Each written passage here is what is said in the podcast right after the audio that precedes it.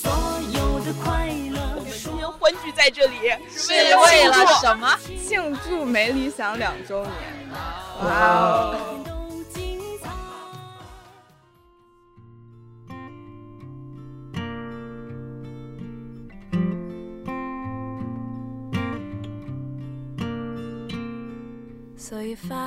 以前的话，我可能会很迷恋那种很宏大的东西啊，或者说，哇，你今天干这个事情，你总要改变一点什么吧。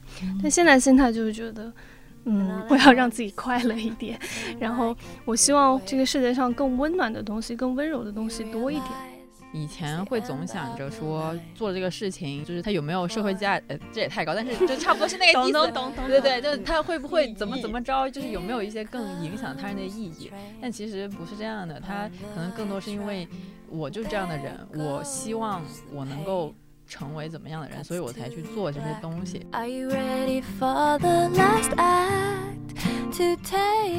每个人都会有这种，就是没有用，然后让自己感到幸福的消费，这笔消费感觉真的是逃不过。就它能让你收获确定的快乐，就是这个中间你很清楚不会有任何不好的事情发生，然后你就很安全。真的是生活只有必需品的话，也是蛮恐怖的一件事情。Now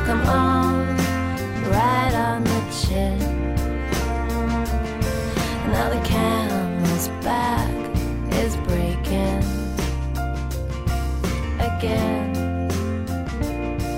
again. 大家好，这里是美理想编辑部，我是阿紫，我是林兰，我是佳瑞，我是乔木，我是毛主席。今天有五个人。隆重隆重，非常隆重。为啥呢？我们今天欢聚在这里是为了什么？庆祝没理想两周年。哇哦！而且这也是昨天才刚刚想起来。昨昨天跟那个小紫在讨论说。天哪，明天要录没理想，但是没有选题怎么办？那最后就想，哎，好像要两周年了，那不如就水一期吧。出于这个原因，突然想起来，我们已经两周年了。具体日期其实我也不太记得。我我昨天专门去公众号上看了一下，我们推的时候是十一月二十四号，但是录就不知道是哪天录的。对，录应该是，我记得好像是双十一刚结束的一天或者两周一之类的。对，周一你都记得？对，我反正我记得好像是个周一，然后就在讲什么拿快递之类的事情。钱中转站那种。对对对，那个时候猫爷还在沉迷直播间，已经是已经过去了好久。那个时候，我现在依然沉迷直播间，我这个没有给你同步过吗？是西城第七名，我还记得这个耀眼的成绩。今年他现在应该没有排，不搞排名，现在理性消费，不搞这种消费排行，不搞打快乐购物，理性消费，不搞打榜了。是的，反正事情就是这么个事情，然后就这过去了两年，嗯，我们有什么成长吗？就 是这两年不仅是我们成长了，连世界都发生了天翻覆地的变化。不是翻天覆地吗？不重要，不重要。好的，对，所以就刚好想到，也差不多是疫情也要快两年了，我们才没录几期节目就疫情了，然后还断更了一一个月、两个月，忘 了忘了，很早期的时候已经忘了一两个月吧，因为疫情完全不能不能录，对，然后我们回去录的第一期还。在道长的办公室，对，然后还离很远。呃，对对对对，戴着口罩装模作样。是的，对。然后就想，其实这两年也是一方面是自己的成长，另外一方面是外部环境给我们，也就是带来了非常多心态上和生活状态上的变化吧。所以今天我们就想聊一聊美理想这两年大家都有什么变化。所以我们先每个人讲一讲。自己觉得身上最大的变化是什么？按逆时针吧，往内先来。逆时针，你的逆时针不应该是猫眼吗？不，逆时针。逆时针。哦，对对对，sorry，sorry，对不起，我的常识比较差。最大的变化就是我的裤头都紧。真的真的，我最近就是有很多的这个身材焦虑，但是我在努力的要屏蔽它，做一个不受什么，因为我的那个肚子是好像小 C 有见识过我在水泥会上过，捏，因为它就是凸出来了一大块，然后就所有的裤子都是紧的，然后那些橡就是那种没有橡皮筋的那个，这个就是一个从小瘦到大的人现在才有的困扰。不是不是不是，我本来就是那个肚子方面会稍 微肉多一点，然后主要是有一个明显的变化之后，就会觉得自己往严重的说，就是有点失去了对身体的控制。好高级哦！倒是不至于拔高到这个程度，不要学钟离 OK，OK，OK，那就拔高一那就丈那。就降回来，就是感觉自己的胖了一点。基础代谢跟不上了。对，有点这样的感觉，好像以前小时候可能怎么吃怎么着都差不多是这样，但是现在突然发现人不是永远 一成不变的，然后就又有点像一个你在。年龄增大，我也不想说变老了，但是就一个年龄增大的那个信号。因为我妈以前总跟我说，女人一旦过了二十六岁，就是 什么什么，除了皮肤走下坡路，各种各样啊，对 对对。然后我就开始逐渐的感受，难道这就是下坡路的一个魔咒逃不过的魔。我本来想说身体这一趴应该是我一个过了三十岁人敢讲，因为我昨天在看到这个的时候，我第一个反应也是想说，就是身体的变化是非常明显的。因为我前两天还落枕了，然后我整个人最近的就是说最大的变化是什么？好像是身体失去了控制。我真的昨天想到的是这个，这是最明显的一个，应该是。最近我就仔细想啊，变化可能是心态比以前好了比较多吧。就是最近的工作的变化啊，什么变化，就让我导致说我已经很少去跟人比较了。就是这个可能两年之前猫爷每天在节目里面骂我的 部分，就是成长了。怎么呢？你是暗示我要找一个新的角度？你走开。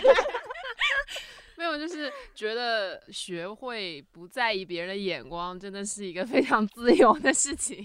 就是专注在自己干的事情本身上面，然后从那个里面获得一些快乐吧。那你换了工种这件事当然是有非常严重的、非常直接的影响，就是数字对目前的我来说没有那么重要了。哪个方面的数字啊？KPI 啊，对啊，数据。你没有 KPI 了吗？你我换了工种之后，就暂时还没有，等着明年给我加上来。我现在就是 处在一个还比较，天呐！嗯，就是老板们给了我一点点空隙，然后我现在处在一个比较你是不是全公司唯一没有 KPI KPI 的人？不是，这是佳瑞自己的误解啊。老板们都是有加的，所以吴师傅呢？我感觉是那种，就是不要再给自己那种我能行、我很行的那种期待。就是之前，呃，就是写稿，其实还是一个比较一个人完成的工作。有的时候你就想行一把，然后你就可以，就比如自己半夜怒写，然后呢，第二天觉得不行了，自己再怒改。然后，但是我记得之前我忘记是谁，反正一个日本漫画家说，画那种黑白漫画是一个人不需要别人协作所能达到的最高创作。就是在比如进入彩漫时代，再往后，就是必须得很多人一起协作，就不是你一个人的意志为转移了。然后呢，就是从写稿到就比如做视频，然后做策划，就会发现很多时候你觉得你行了，然后呢，结果就完全不行，就是 就是比如一开始某一个项目是一个新兴品牌，客户很好说话。哎，以为自己学会 PUA 客户了，以为自己学会拿捏客户了，以为自己就学会管理客户了，然后 对学会向上管理了。第二个客户遇到大厂，完全不行，什么都不会。然后哎，一个项目就觉得自己哎学会写脚本了。第二个项目发现是就是因为那个项目我觉得我会了，嗯是因为上面没有人改我的稿，我就觉得我厉害了。然后第二个项目上面有三层领导都要参与创作，什么都不会。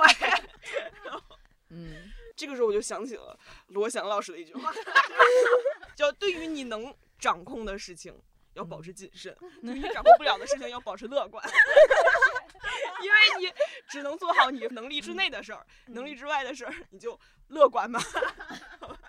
学到了，学到了。天哪！我是没想到会受到一位刑法教授的 罗，翔老师什么时候做一个讲过如此不是做一个策划做出了刑法，就是我需要用刑法来安慰我自己的那种隔壁。开了个开放麦脱口秀场地，我们真的送吴师傅去了，我要被他笑死。太好笑了。所以对猫爷呢，接住吴师傅的话，猫爷说接不住，接不住。这要说啥来着？说这两年的变变化。哦，我昨天想了一下这两年的变化，我自己想的是一个非常视觉化的一个感受，就是剪头发了？嗯，也不是，就是身体是一块啊。但我昨天想的就是说，这两年我自己感受到最大的变化，尤其是最近吧，用一个词形容自己的一个状态，就是平静。就是嗯，我记得疫情刚开始的时候，其实那个时候更多的是愤怒吧，然后到后来你就是恐惧。然后呢，在经历了一年左右，我觉得到现在是一种平静，但这个平静有两面，就是一面呢，你可以说它是好的，就是你对于很多奇奇怪怪的事情的发生，你会变得更平稳一点吧，心态上。但是另一方面，我觉得比较不好的是，我觉得这两年走过来，我自己有一个非常强的感受是，就是像有一阵风也好，一阵洪流也好，然后从你的身体穿过去，然后它带走了很多东西，就你会发现你身体里有某个东西在不断的流失，但问题是呢，没有新的东西进来，所以你就觉得那一块它就空在那里了，然后也没有什么东西可以填进来，就让你变得就整体是一个停滞的状态。嗯，就是这个是我自己心态上感受比较强烈吧。然后以前会觉得说，你往前看的时候会有很多。就是你可能看不清楚那个东西是什么，但是你会有一个很具体的想象也好，憧憬也好。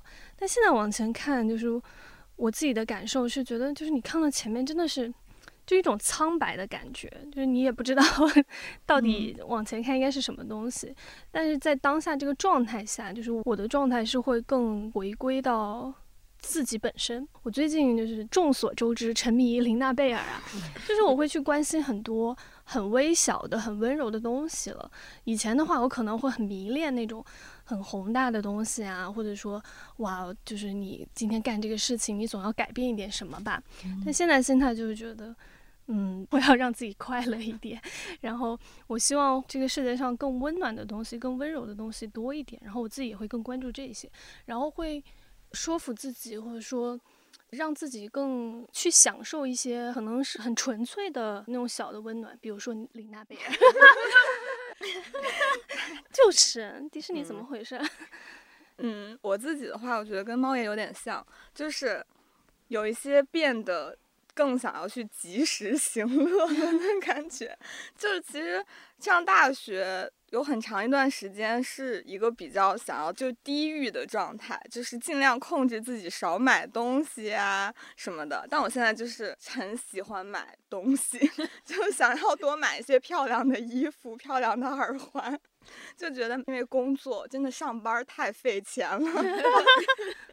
当你有工作压力的时候，就真的是需要靠消费来缓解压力的，所以就是买了一些七七八八很多很多东西。所以这两年的变化好像跟疫情也没有什么关系。就其实还是有啦，就是因为你对那个未来的预期是在降低的嘛，就是你不知道明天会发生什么事情，那就是现在的开心 比较重要。就是我觉得的确就是我生活里。我感觉大家可能都会有这种感觉，就跟猫爷说的一样，就是以前会看很多比较宏大的东西，然后现在会更想找一些自己能把控的，然后呢那种，比如开始打毛线，然后 纺织工业，然后但是就有点不太确定，这种到底是我年龄到了，所以开始有这种选择，还是？时代就是不得不，因为你往外走就会获得一些政治性抑郁，所以你只能往里走，就是不得不去追求一些小确幸，就是不太知道。嗯，今天早上的时候正好豆瓣上看到一个特别可爱的一个 meme，然后呢是那种简笔的拥抱的图，然后一个是 me，就是我，另一个是二零一九，然后当时看到那个转发的博主应该是赫恩曼尼吧，然后他就说二零一九的时候他的心态，他想的是我为了要省钱，然后之后存钱出去玩，所以二零一九一整年他都没有出去旅游，然后没想到 接下来两年都没有这个机会了。后来大家都说活在当下。这个时刻吧，可能有的时候想要做的事情或者喜欢的事情，就赶紧去做吧，因为真的可能第二天就没有 机会了，你也没有办法预测这个事情。我确实是觉得，如果你要从疫情的角度来说的话，对每个人的具体的生活影响是非常大的。其实我们在工作的人，相对可能还。好一点。我是那天忘了在哪个平台上看到大学生和高中生他们发出的那个感慨，我一想我就觉得好可悲啊。有一个人就说什么大二的学生才是最惨的，就还没有好好享受过大学生活就毕业了，然后我就觉得好可怜。然后后来他的意思就是说，其实学生群体可能对疫情的那种悲观的。感悟吧，会比我们这样已经工作的人要更深，因为，嗯，当然他说的比较悲观一点啦，他就说觉得很可惜，因为感觉这几年的大学生们好像错过了就是人生中最黄金的一段时光嘛，因为大学时光，你以我现在角度去回溯，就我还是觉得非常美好的，就如果你没有充分享受过，其实很可惜的。你就想现在疫情 停滞了两三年了吧，就最近不是。刚刚就是疫情复发之后，北京好多高校又开始停课嘛，就动不动就停课，要不就是那个远程线上，反正就挺可悲的。所以我觉得，他对每个人的生活和对每个人心态肯定是有一个比较大的影响的。所以我觉得，年龄当然也有关系，但是可能更多的确实会觉得，这应该怎么讲啊？时代的 大潮吧。嗯。我现在就很后悔在伦敦那一年没有好好去玩儿，当时就是觉得学习比较重要，少花一些爸妈的钱，对，就是这一点。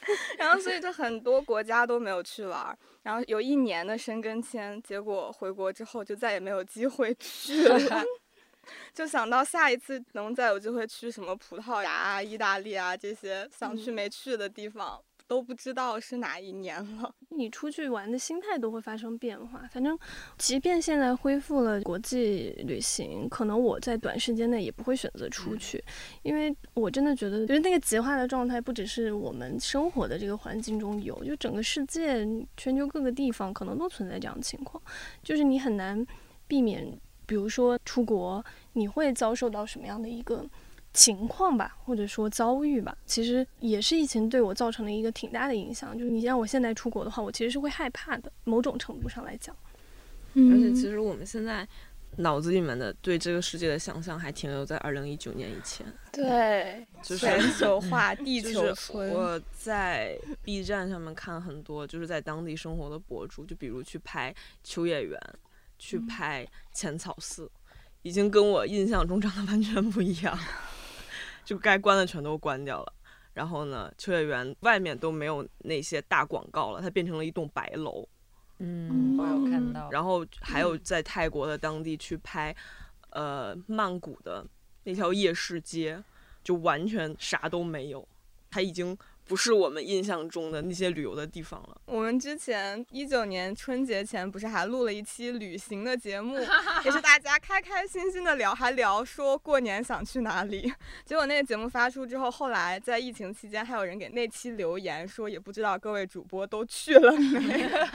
我记得我，但是我马上就要去西班牙，就是我是在西班牙玩的时候，国内就疫情越来越厉害，越来越厉害，越来越厉害。然后呢，我回来之后。就断航了，就是疫情前最后一飞。重点是我当时其实，在西班牙玩的还行，就吃的非常不开心，就因为觉得他那儿又油又咸，没有什么好吃的。然后去他那儿吃的，就所有那种不管是本地推荐的那种餐厅，还是国人说好吃的，还是我看到很多韩国人排队，所以跟着一起去吃的，就是都没有很好吃。然后虽然他的那个店长得很可爱，然后他那个东西长得很可爱，但是没有很好吃。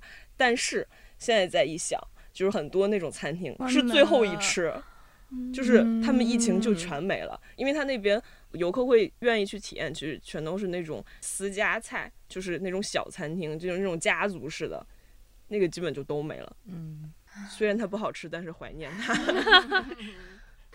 所以蓝妹的日本之行，我好像前阵子不知道。哪个旅行机构来提醒我是不是护照要到期了？然后我说哎，好像没有到期。然后就是检查护照的时候，然后一看护照只有一个日本的签证，就觉得 天呐，这两年就是这样突然就过去了。当然我的护照还没有过期了，但有那个时光飞逝的感觉。就想想哦，上一次出国旅行还是在两年前，然后就已经到现在了。就是我也是。忘了之前为了整理什么证件的时候吧，然后也是去看了一眼护照。我是在疫情前刚刚把那个日本三年的签证办下来，然后呢，我就想说，我当时那个时间就是刚办下来，我决定要去，就是疫情最就二月份那个时候嘛。然后我那时候就已经定好了要去，而且那次其实跟我家属有点像办。订婚旅行那种意义吧，就是后来也没成行，反正，然后就真的就后来去看的时候就觉得好唏嘘啊。然后我还有那个美国的十年，然后都感觉马上都要到期了，然后你就明显能看着它，就是在它过期之前，你是根本就没有办法再使用它了，你就觉得啊好唏嘘，就不能看，然后把它默默的塞进。抽屉里，我记得两年前，差不多十二月的时候是，反正就水声万象那个项目一直在出差，跟着到处跑。然后就一月份我们去德国拍那个包豪斯了嘛，哇，那个时候感觉就是，我不知道是不是所谓的事业巅峰还是什么，那时候觉得就是为事业不是那个就是有很多很多的对未来的期待，不管是做内容啊也好，什么什么也好。但是现状就是同样的一个。机构他要再做像水中万象这样的事情的时候，就完全一直被阻断。就今年他们要去河西走廊那条线，然后就因为嘉峪关有疫情，然后就突然中断，然后他们就被困在那个旅馆，就在那儿待了两周，然后才回来。就前两天我们把 BOSS 那个节目传到 B 站上面，也是回想一下那个时候那么容易的去到那里拍到了好的东西回来，然后本来想说接下来可以干更多更多这样的事情，然后就哎没有了。确实，确实，我觉得就是一切略微停摆了之后，你就会让你觉得以前很多一些看起来比较容易办到的事情，真的其实都很难做到，然后是很容易的就会被阻断。就是要认识到无常，然后对于每件事情更加珍惜。因为像我的话。我家在广东嘛，然后有时候无聊或者有个那种三天的小长假的，会去一个什么香港之类的吃吃饭什么。然后现在也是有多久没去日本，就有多久没有去香港。然后以前也会很喜欢去香港买点零食啊什么的那种，那边的茶餐厅也蛮喜欢吃的。就单纯只是去另外一个城市就逛个一天，当天就可以回来的那种。然后已经也很久的没有去了，就是。一切来的过于突然，然后也不知道什么时候会重新开放什么的。嗯嗯。但是疫情因为出不去，所以感觉也带火了一些国内的 旅行地。今年今年十一就是朋友圈一半的人在甘南，另外一半的人在贵州，然后还有一些人在新疆，一些不幸的人，一些不幸的人在新疆。的确是这样。对。因为我们家就是宁夏那边，感觉这两年突然红火了起来。嗯，然后在沙漠里的酒店和民宿竟然要一晚两三千，我就震惊了。我说为什么要花那么多钱去住那里？而且最近不是气候变化很厉害嘛，然后就会有人说，就未来银川。会变成一个气候很好、很适合人类居住的地方，然后我就每天怂恿小紫 回去。没有没有，就是说赶紧回去搞点什么东西，回去置业。未来当包租婆，对对对。但其实我确实因为疫情期间的精神状态，整个人不好，就有逃回家一段时间嘛。就过了一段大家理想中的躺平的日子，发现不行，就是 良心过不去。不是良心过不去，就是你的人生确实没有办法躺平，因为你躺平之后，你就会丧失很多。选择权和你拒绝不好的事情的权利。如果你在一个地方也没有什么喜欢的工作，然后也没有一个完全属于自己的房子的话，是没有办法长久的和就成年之后还和父母住在一起的，就比较难。嗯，我不知道，因为其实是说疫情之后，很多人会很渴望稳定。就是赶紧去考公务员啊！今年都已经到了什么两万比一的那个最高岗位。嗯，但其实我自己反而是看到了疫情，觉得反正大家都是无常，要什么稳定的？哪有稳定可言？反倒是觉得那就应该趁这个时间做一些喜欢的事情，不要被各种东西限制住，就过一天好一天的那种感受。我也是，我本来疫情刚发生到。就是可能还是二零二零年中，哎，是哪一年疫情？我现在都有点记不清。二零二零年初，对，就二零二零年那一阵，确实很多人都在说啊什么。呃，因为疫情这么大的一个冲击，然后都要往那个更稳定的方向，然后赶快什么定下来啊，然后所有事情好像都要进入到某一个轨道里面，你才能够安心吧。但是我最近的心态也是觉得，就何苦呢？就是你会发现，你真的是每一天你醒来，可能都会遭遇一些你不可 理解或者无法控制的巨大的陌生的经验，然后。我现在真的就是有一种及时行乐的那种心态，而且，嗯，就比如说拿一个很简单的例子吧，就是我也是有一阵，我忘了我可能还在没理想说过，就是说质疑自己的工作到底有没有意义的时候，就我现在回头去想，我那个时候我就觉得，怎么讲呢？就是说你也不能说可笑，但是你会觉得不一样了，嗯，就是那个时候我还带着那种心态，就是说我要去改变很多人，我要去影响很多人，所以你会觉得你做的事情没有意义。但是呢，我最近就是觉得。当你不去向外找那种承认，当你不去向外找那种呃所谓别人的认可或价值的时候，你问自己，就你做这个事情到底开不开心？你到底喜不喜欢？然后你到底有没有享受这个过程？如果有的话，我觉得那就是以就前一阵吧，就跟我们 另外一位副总，然后聊天，就忘了说什么事情的时候，然后就开始聊起来。然后呢，因为我经常跟别人说，我说我很佩服我们陈总的那个心态，他就是一个很稳的人。我我不知道你们有没有那种感觉啊？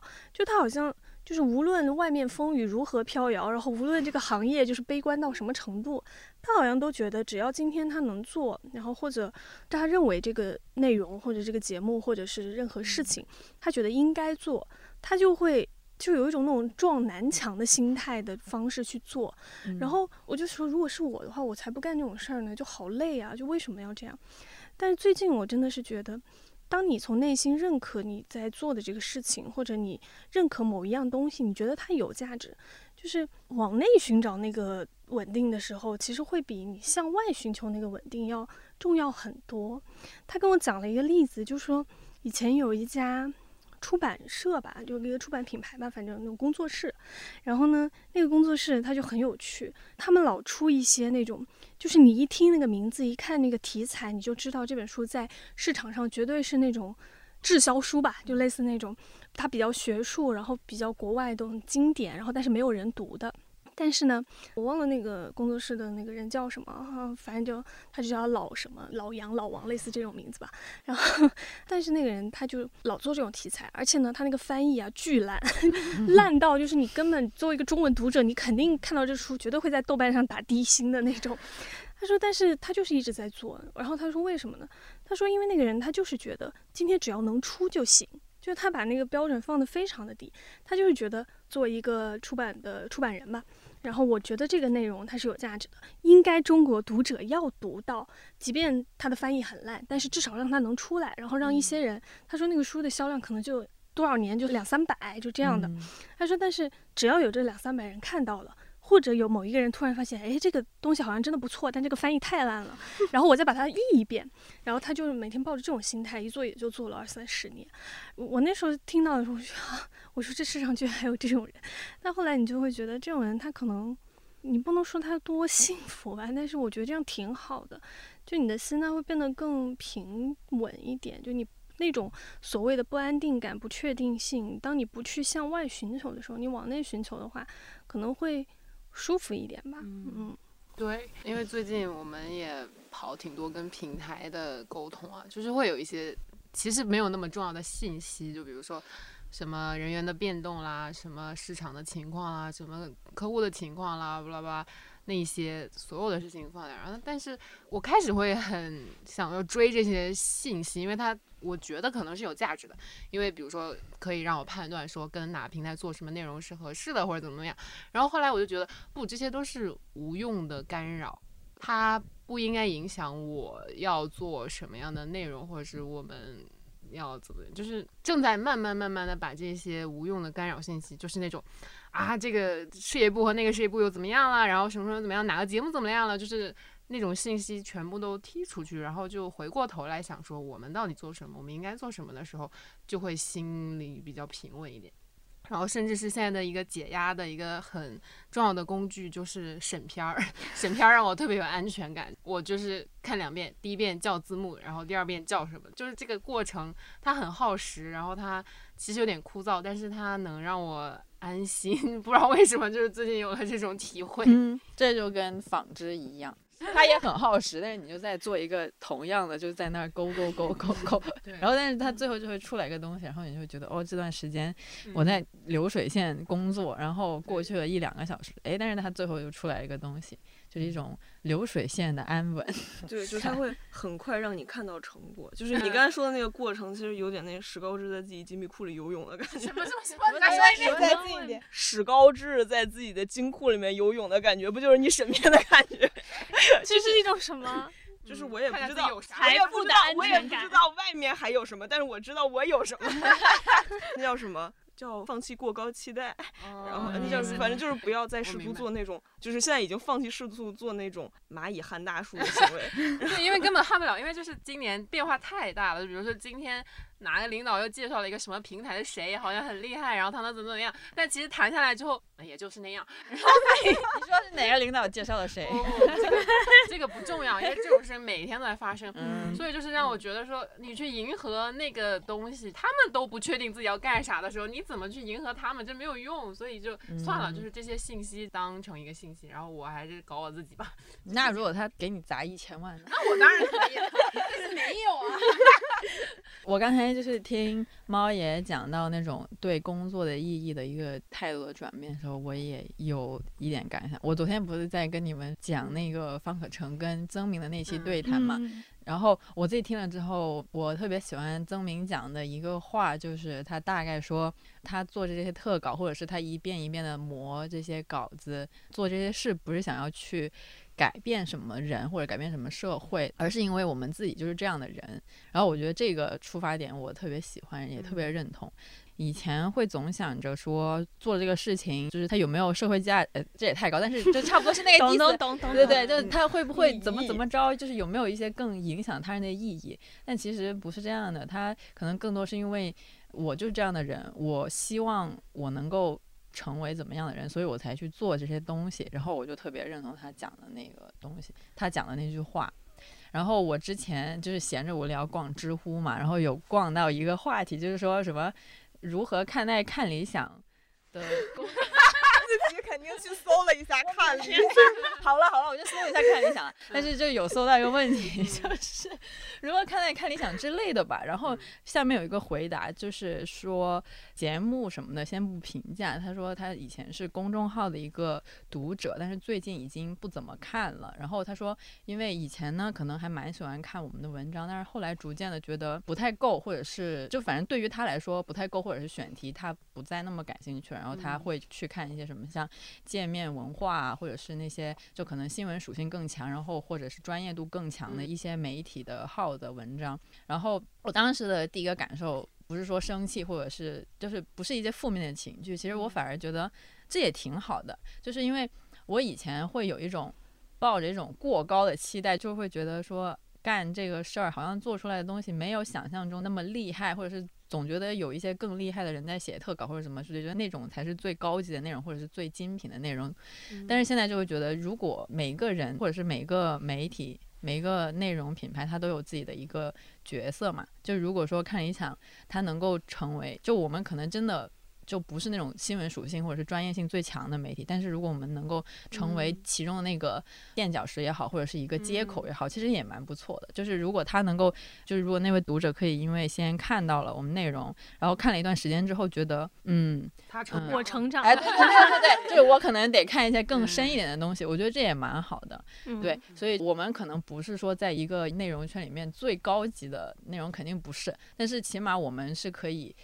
作为让大家能够稍微看到一点，就是说好一点的，或者是优质一点的内容是这样子的。然后，如果你能通过我们 成长了，好高级，就大概就是这个意思嘛。就是你你能够通过我们而去感受到，哦，原来好的内容是这样的，或者是一些更深度的内容是这样的。然后你就再去看别的东西，我觉得这也是蛮好的一个工作的价值吧。嗯，因为我记得理想国我们的。父亲。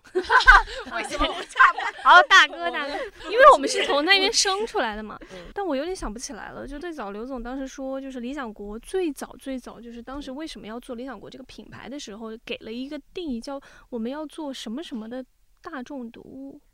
大概意思就是说，其实我们做的内容它都是。可能原本他是被那种束之高阁，然后在学术界很有知名度、嗯很有影响力，哦但其实对于大众读者来讲，嗯它是非常远的距离。然后当时理想国想做的就是两者之间的一个桥梁，就是我们依然是想把最好、最优质这些最聪明的人、最顶级的头脑里他们的东西。给到更多的人，但是希望它不只是局限于某一个群体，或者说精英群体或者什么某个阶层，而是能够让更多的读者进入到这个里面去接受它。我记得最开始是有一个这样的定位，但 是我居然忘记那个具体的名字是什么了。而且我们现在就我自己觉得这个工作很珍贵的一点是，至少我们都在写和发我们相信的东西吧。嗯就至少是很真诚的，很难说是不带偏见的、客观的，但至少是很真诚的，自己相信的。就即便是商稿、是恰饭的稿子呢，我们也是在说还自己相信的东西。我还刚想说，因为你掐饭的稿子就是尽尽量量，但真的没有办法百分之百保证没有一点点的瑕对对对，疵但是挣的确是有非常努力的 向那个靠近。对。而且其实你们不知道，就是商霸，就我们那个商霸群里面，其实拒绝掉拒绝掉了很多我们嗯。自己没有办法接受的嗯。角度、观点，或者是那个品牌，就是可能跟我们的观念不符啊，或者说我们没有办法认可，然后包括有一些主题可能写到一定程度，然后客户那边如果一旦提了一些奇奇怪怪的建议，我们觉得实在进行不下去，或者没法说服自己的情况下了，嗯那真的其实避掉的也很多，这样类似选题。我这两年还有一个变化，就是以前我很喜欢跟人去争辩，就是看到一些，比如我们的读者也好啊，就是在公号后台的留言或者什么，就是你很想去跟他争论吧，就某一个议题或某一个观点去争论，但是到现在。我不想争辩了，我甚至连解释的这个欲望都没有了。有的时候，就我现在认可的是说，我们真的没有办法吸引太多的人，我们只能吸引跟我们自己相像的人。就是嗯到最后慢慢走着走着，你会发现，真的愿意跟着我们一起往前走，或者说陪伴着我们，或者我们陪伴着他们一起往前走的人，都是跟我们很像的人。就我不再相信说你可以，或者说你可以用某一种方式去拉一些跟你的那个基础的。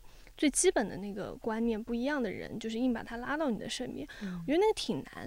但是呢，我相信说人是会成长和变化的。嗯反正我自己是觉得，以前我很多不能接纳的东西，现在可以接纳了。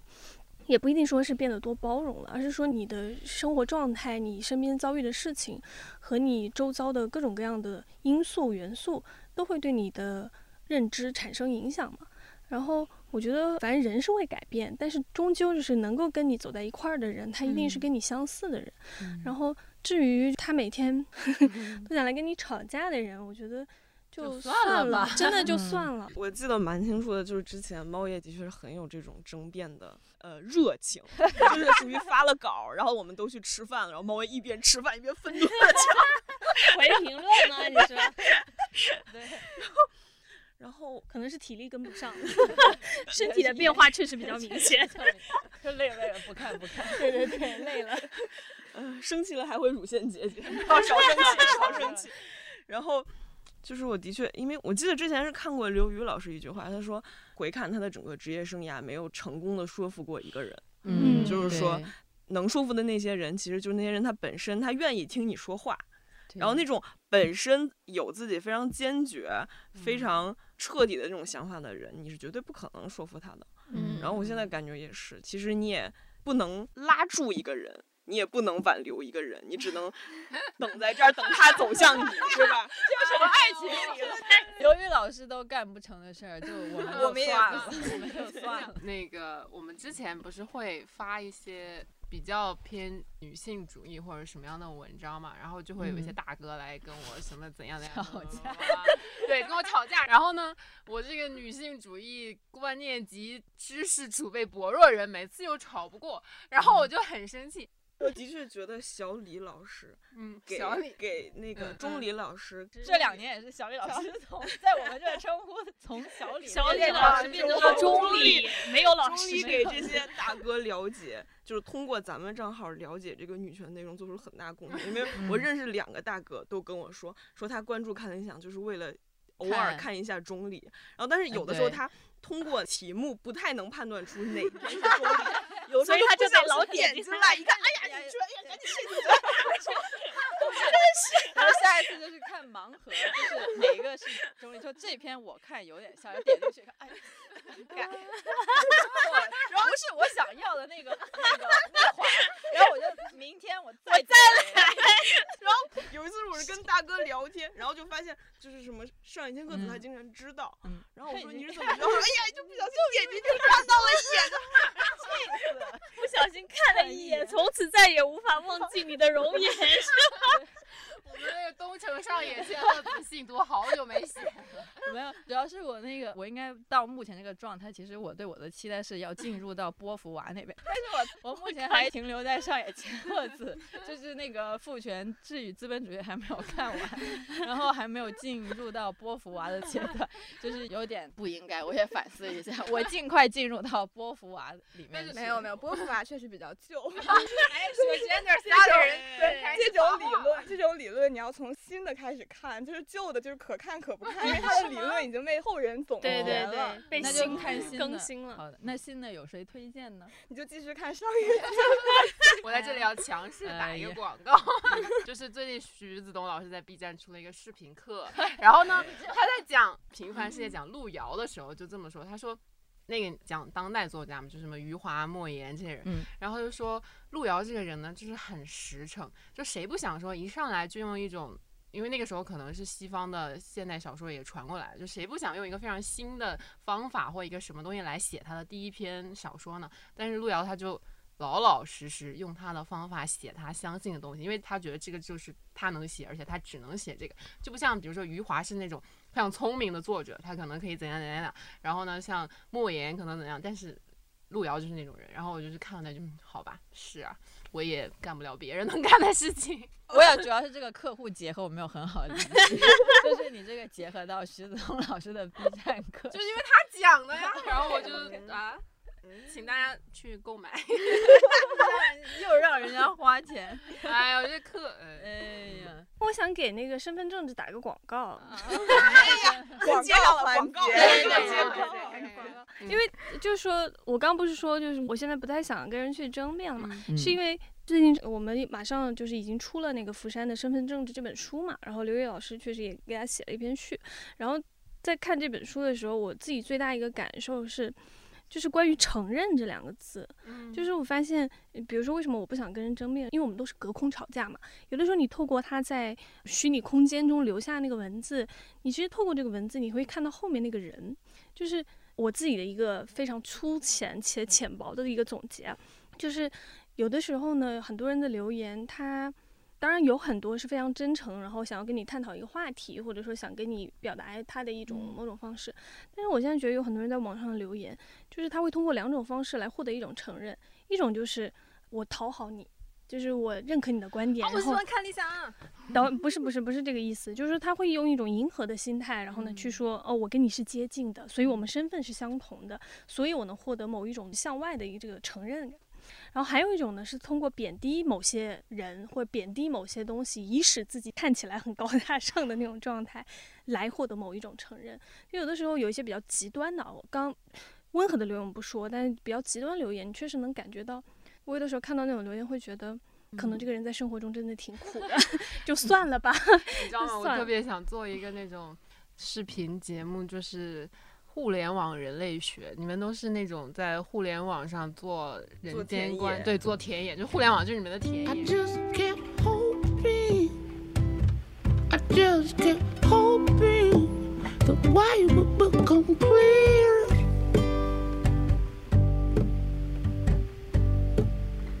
I spent all this time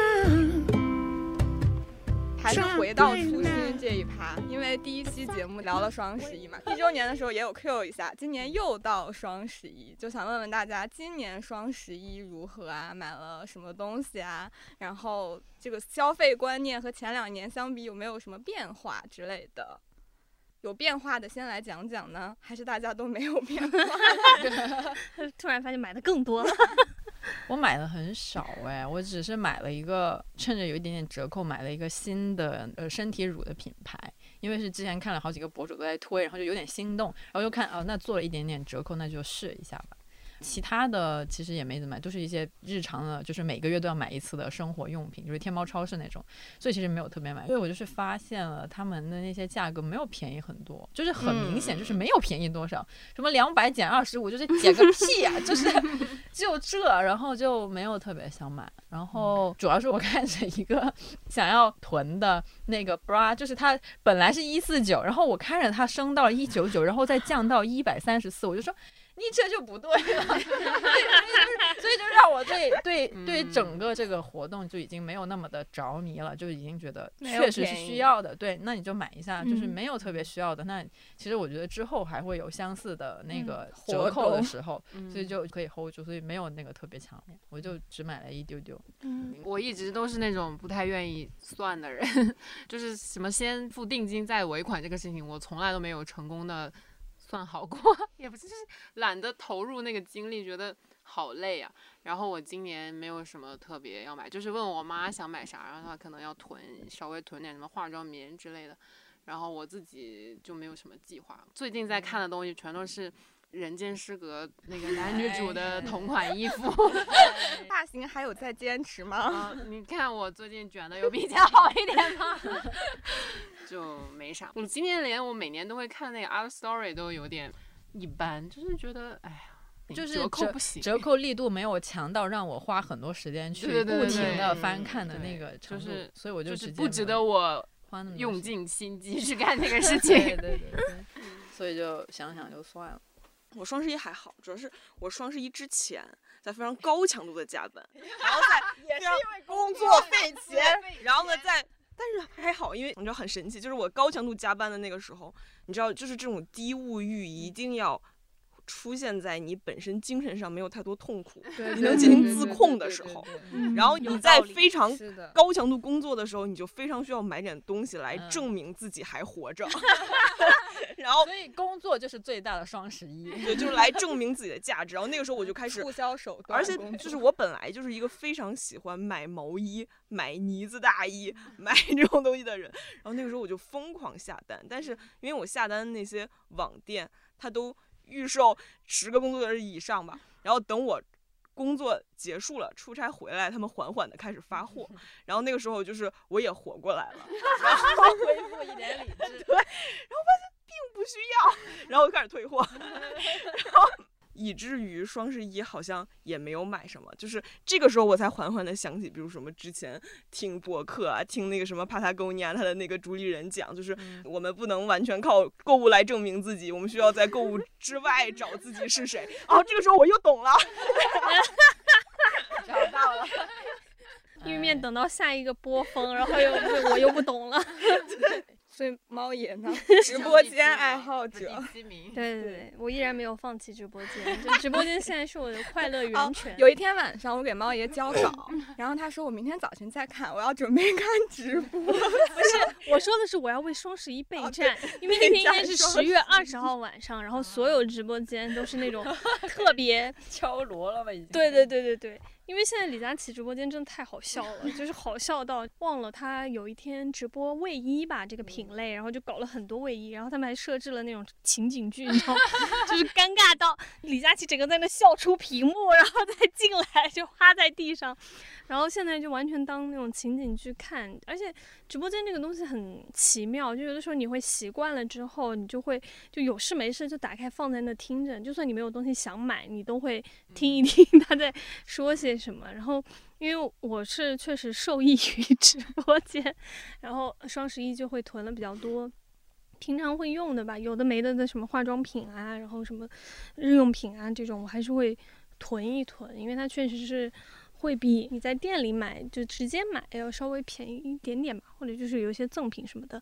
但是我对消费这个事情最大的改观是，当然我们还是批判消费主义带来的那种所谓存在感的找寻啊或者什么的。但是呢，我真的是觉得今天消费它已经是某种程度上一种非常强烈的自我表达，哎，或者是它是一种，哎。我说这个好像有点政治不正确，但我会觉得它某种程度上是你价值观的一种体现。就因为今天我们买很多东西，因为你的选择太多了，但是呢，每一个品牌它所指向的背后，好像都有某种意义上的价值理念在。就像你今天选苹果手机还是选华为手机，都可能会变成一种。就是价值观的嗯。battle，不知道你们有没有感觉，就是尤其是这两年吧，你买一个什么东西，你为什么东西，你用钱这个实际的东西去为什么投票的时候，你确实呃会感觉到消费成了唯一一个我们能够用来可以比较强烈的，对，一个是可以掌控，另一个就是表达自己的某种理念的。一个方式，就在角落的夜晚里，道长其实也说过这个观点，就说他觉得接下来我们所有人消费会变成我们表达自己的一种方式，甚至是唯一一种方式。我确实，就像我说的，我现在变成不再去迷恋那种很宏大的观念、概念，或者是所谓的比较虚的一个意义，会去找一些更扎实的、更。纯粹的小小的温暖的让你自己开心的一刻的那个东西，你就会发现它跟 消费的绑定实在是有一点点紧。可能就是我一直说的嘛，就是今天你生活在这个社会里面，就是生存的本质都变成了交易，就你永远是在跟别人换东西嘛。然后你消费就是其中非常重要的一环。当然，可能在买东西的时候，就是我这这。一年来吧，可能在买东西上的那个最大的区别是，以前呢你就会很认可或者很想要去买那种很大的品牌啊或者怎么样。那最近呢，我的乐趣就是去发现一些看上去很小众，然后甚至没有人知道，但是呢你自己买来会很开心的一些小小的东西吧。然后我最近也是很迷恋买身体乳这个东西，我也不知道为什么，就是感觉好像这个东西是唯一一个。是你持续 使用就会有所改变，就是无论是身体乳、护手霜，然后类似这种东西，我就觉得买来为为你自己的生活增添那么一点点的幸福感的东西，我就特别喜欢。然后还有香水，我最近也是各种在看那种香水，当然现在还没有摆脱大牌 香水的这个，还没有找到更好的，但是确实就这种东西看上去好像没什么意义，但是呢。会在生活中突然就让你觉得啊，我今天很幸福。我特别理解，我特别理解这个，因为我自己的房间，我特别讨厌搬家嘛，所以就是我会尽量很少买没用的东西，我会觉得搬家好烦，所以我自己的房间只有必需品，没有任何装饰品。但搬家就和朋友一起住，然后我的朋友呢，他是一个有一些些装饰品的人。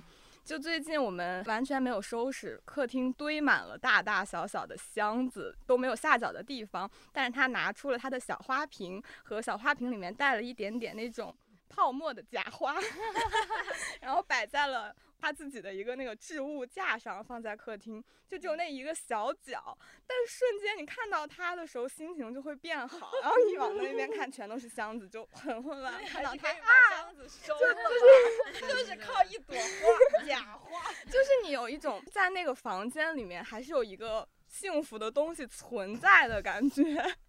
就会让我觉得这些没用的东西是很有必要的，是真的是生活只有必需品的话，也是蛮恐怖的一件事情。嗯，然后说回，就猫姐刚才讲的那个，我其实上周不是写那个林娜贝尔，还在看那个消费的理论，就看到一个人名字我忘了。他说，就是消费其实是一种文化实践，它不是一个单方面的那种灌输，它是消费和购买双方的一种协商。然后在那个协商的过程之中，其实是有各种理念的 battle 的。嗯，就说回到我们之前恰饭高跟鞋的 那一期，其实也是差不多的道理，就是你觉得它灌输给你的是对你身体的奴役，但其实，在消费的过程中，你不是单方面的在接受这个观念，你是有选择的。然后在选择过程中就会形成一个文化的场域，然后慢慢的去形成一股对抗力量也好和改变的力量，大概是这样子，就还嗯蛮有趣的。你还帮我兜了一下，高跟鞋。谢嗯谢。对，现在我就是会在那种日常用的东西里面去找那个我最喜欢的，或者说我去挖掘一些可以让我在使用上或者观感上更快乐的。比如说圆珠笔，我就买了林娜贝 尔款 圆珠笔。哎呦，你买了好多贝尔。对呀、你看我买那个小背包，虽然整天被 Zara 说你怎么又背着它，猫也是这样，就是小背包 supposed to be 你上班了脱下衣服就要把它放在旁边，对不对？但是我们 猫也是一整天都背着它哟。因为那里面有我的耳机和我的一支口红，就是它。它是你 look 的一部分。对呀、而且那个就真的买的那个包，就是让我快乐了好几天，因为它真的很软，然后呢手感特别的好，然后看着就特别的可爱。我最近就很迷恋这种毛绒的东西是不是因为很迷恋毛绒的啊，有也是，但最近特别迷恋，就我最近买了两套那个家居服，然后呢，我全部买的都是那种什么珊瑚绒和那个什么法兰绒，就那种摸上去就是像撸猫。就你哎，你们如果常可是你明明有猫可以撸 啊！就是猫也是要撸的，但是那种 时刻穿在身上的东西也是要软的。就最近我我不知道是不是因为我的那个淘宝或者是算法给我驯化的，就我现在搜好多东西，比如说连那种什么床单啊，就那种四件三件套四件套的，都会有一个形容词叫撸猫感。不知道你们有没有看到这个东西，就真的他们好多人会把这个当做一个卖点，叫撸猫感。我忽然想起之前给蓝妹提，然后好像也觉得没有办法聊一整期的那个叫小姑娘经济。对，就是这个让我有感而发，是我在我的朋友圈里面发现我的侄女已经开始追一个小明星，然后在朋友圈里呼朋唤友，跟他搞一些什么小立牌呀、什么小卡片呀，然后什么小拍立得呀。然后呢，我就觉得哦，就好像是每一代小姑娘，不是说只是小姑娘犯傻或者什么才会去干这种事情，而是小姑娘会有精力、有时间、有这个心力去搞这些就是没有什么用，只会让自己感到快乐的这些东西，我觉得都非常非常的幸福。然后其实长大了之后，也每个人都会有这种就是没有用，然后让自己感到幸福的消费，这笔消费感觉真的是逃不过。是的，是的，是的，是的。而且有的时候会安慰自己说，嗯那钱不就是用来花的吗？对，对，而且马上要通货膨胀了。对就是你买基金也是赔，你买基金是不是你也看着每天的钱在消失，然后存银行又抵不过通货膨胀？对呀 对啊，就是分享一句我妈的经典感悟，就是说人这辈子一定会花一笔，就是你不知道为什么花出去的钱，这一笔钱是你不可能逃得过的。就是你如果在上学或者你二十出头的时候非常冷静、非常理智，那你一定会在四五十岁三对老房子着火突然失智，然后把这笔钱给花出去，就这笔钱你永远逃不过。天哪，你确定只有？我也想问，只有一笔吗？我觉得我已经花了无数笔了。算下来已经很多了。什么规模的才称得上这一笔？反正就是逃不过了，反正就是一个人，你不可能永远理智。对，我早就不止一笔了。我最近花的比较大的钱是去做脸，就是又花了一年的钱，然后就买了有的没有的没的一堆，但是。去了真的很开心，就是你躺在那三个小时，就是给你带来很多开心。这就是豆豆说的那个，他女朋友去那个美甲店，就说美甲这个事情，就是能让女孩子，对对对，让你很快乐。就是这整个美甲的过程中，没有什么让你觉得不快乐对对对，的事情。没有任何让我觉得不快乐的事情。然后我最近家里面停热水，没有办法，我还说，哎呀，我家停热水，我能去你们那儿洗澡吗？很好的是，来吧来吧，快来快来吧。都已经建立了这种关系，就是能去人家店里洗澡的嘛。咱们店里面也闲着，也是闲着。可以，可以，可以，不错。幸福的。就是还有之前我看到那个我没有试过，但我看到洗头店，我真的很想去试试。什么洗是洗头？专门洗头的店，它会有那种按摩椅，然后你就坐在按摩椅上，有人给你洗头，然后有不同的嗯套餐什么的，我去好像是在那个理发店，它就是洗头的时候有按按摩椅对对我还挺爽的。就是它能让你收获确定的快乐，就是这个中间 你很清楚不会有任何不好的事情发生，然后你就很安全。但那个时候不看手机嘛，三个不看，完全不看，然后就是贵，除了贵 之外没有别的什么。但他不会就是让你花 下一笔钱。就是在你这一笔快花完的时候，它会出现，但是在做的那个过程中不会。就是我很喜欢这种，就是如果是那种边给你做脸还要边要卖东西的，我就不太行。那你是怎么抵抗结束之后，然后销售环节？就我一般都会抵抗，然后等到觉得哎这次真的优惠还蛮多的时候，啊，对，所以你还是会会，我非常怕美容店或者这嗯。种什么什么店，我我一般都会去挑。我能够单次付就单次付，无论是美发还是美容，就是如果他一直跟我说你可以嗯。买一个什么卡，或者是多哦。少年之类，因为我太多次受到这种坑了，就是你根本花不完，然后到最后我就忘了这家店，或者就是再也电倒了。啊对，或者就再也想不起来要去，就可能他也忽略了我，我也忽略。那你还是可以有个基础判断，就比如说这家店，我其实好几年前就知道，但是我一直没去，然后突然有一天有一个什么机遇，我就去了，然后觉得嗯还不错就可以了。那我觉得我最近发掘的新消费品比你这个高级一点性价比高多了。打毛线，我双十一之前买的性价比最高的是毛线跟胶枪，我跟你讲，胶枪，它又会嗯占据住我的手，让我没有办法看手机，嗯然后我就可以打毛线的时候，比如听播客，然后听嗯节目就，学习我就把我之前在小宇宙上听播客，一般会囤积很久，就是我把它嗯下载到我的那个收听列表里面，但是我没有时间听它，现在我会把它听空。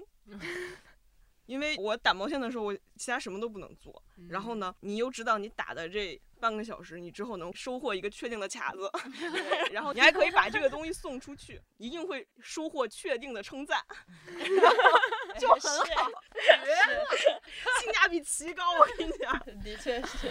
有爱好是那么重要的事情。哎，大家要不要分享一下你们的毛线进展？我我现在就是同一个东西打十几个。我已经收到了蓝妹的卡对包，，天哪！我不想学新的，我就会重复打同一个，因为那个我还之前学新的实在是有点痛苦，然后学会了之后我就一直可能会打个几年吧，再 学下一个。通宵打毛线。对，我现在就打打超多，我还卡在第二号，就完全放像你了，就是完全放弃了。我还没有学会拐弯儿，拐弯，我会了，我可以教你。好猫也好像就是打了一个超厉害，然后就不打了。对啊，我打了一个企鹅，后来我打了一些就是那种什么发夹之类的。我是那种习惯先把所有都学会，然后我再判断说我想打什么。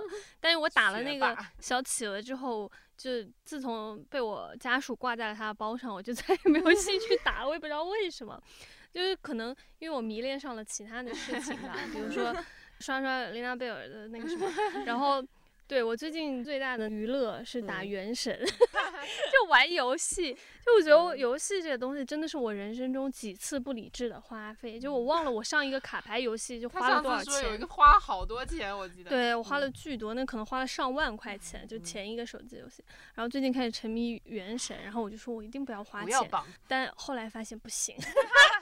就这种游戏，它就是为了来让你花钱的。呃然后我每次花的时候都是那种给自己洗脑，就说快乐，这是快乐，这是纯粹的快乐，不要抗拒它。而且游戏充钱真的太容易，而且太快了，因为它那个就支付方式会让你毫无感觉，毫无想想游戏策划的工作是什么？就是让你花钱。搞得我前一阵都说，老子想去一个游戏公司，就给他们写故事、写脚本。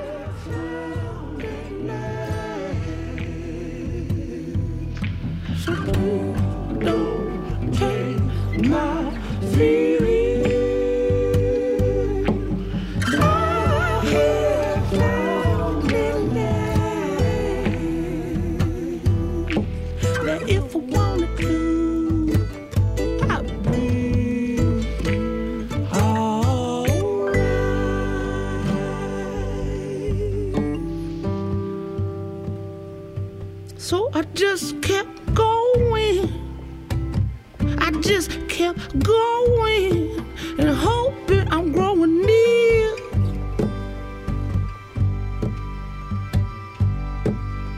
Well, that's good and fine. I spent all this time trying to find my way here.